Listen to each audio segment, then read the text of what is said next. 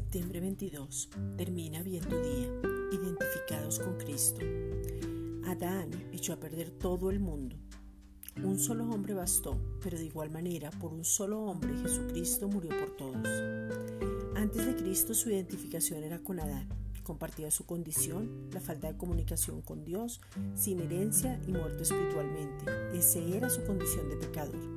Segunda de Corintios 5:14.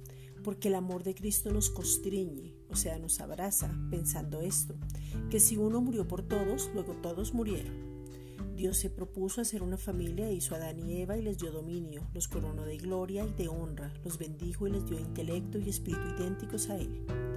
Cuando Adán pecó, vino al pecado y perdió su condición por elección. Toda la humanidad nació con esa condición espiritual que lo separa de Dios. Entonces Dios hizo un postrer Adán y Jesús tomó la condición del primer Adán y en ese momento al recibir a Jesucristo por fe, su muerte se convierte en la suya. Sus bendiciones son las suyas y todo lo que Dios puso en Jesús ahora está en usted.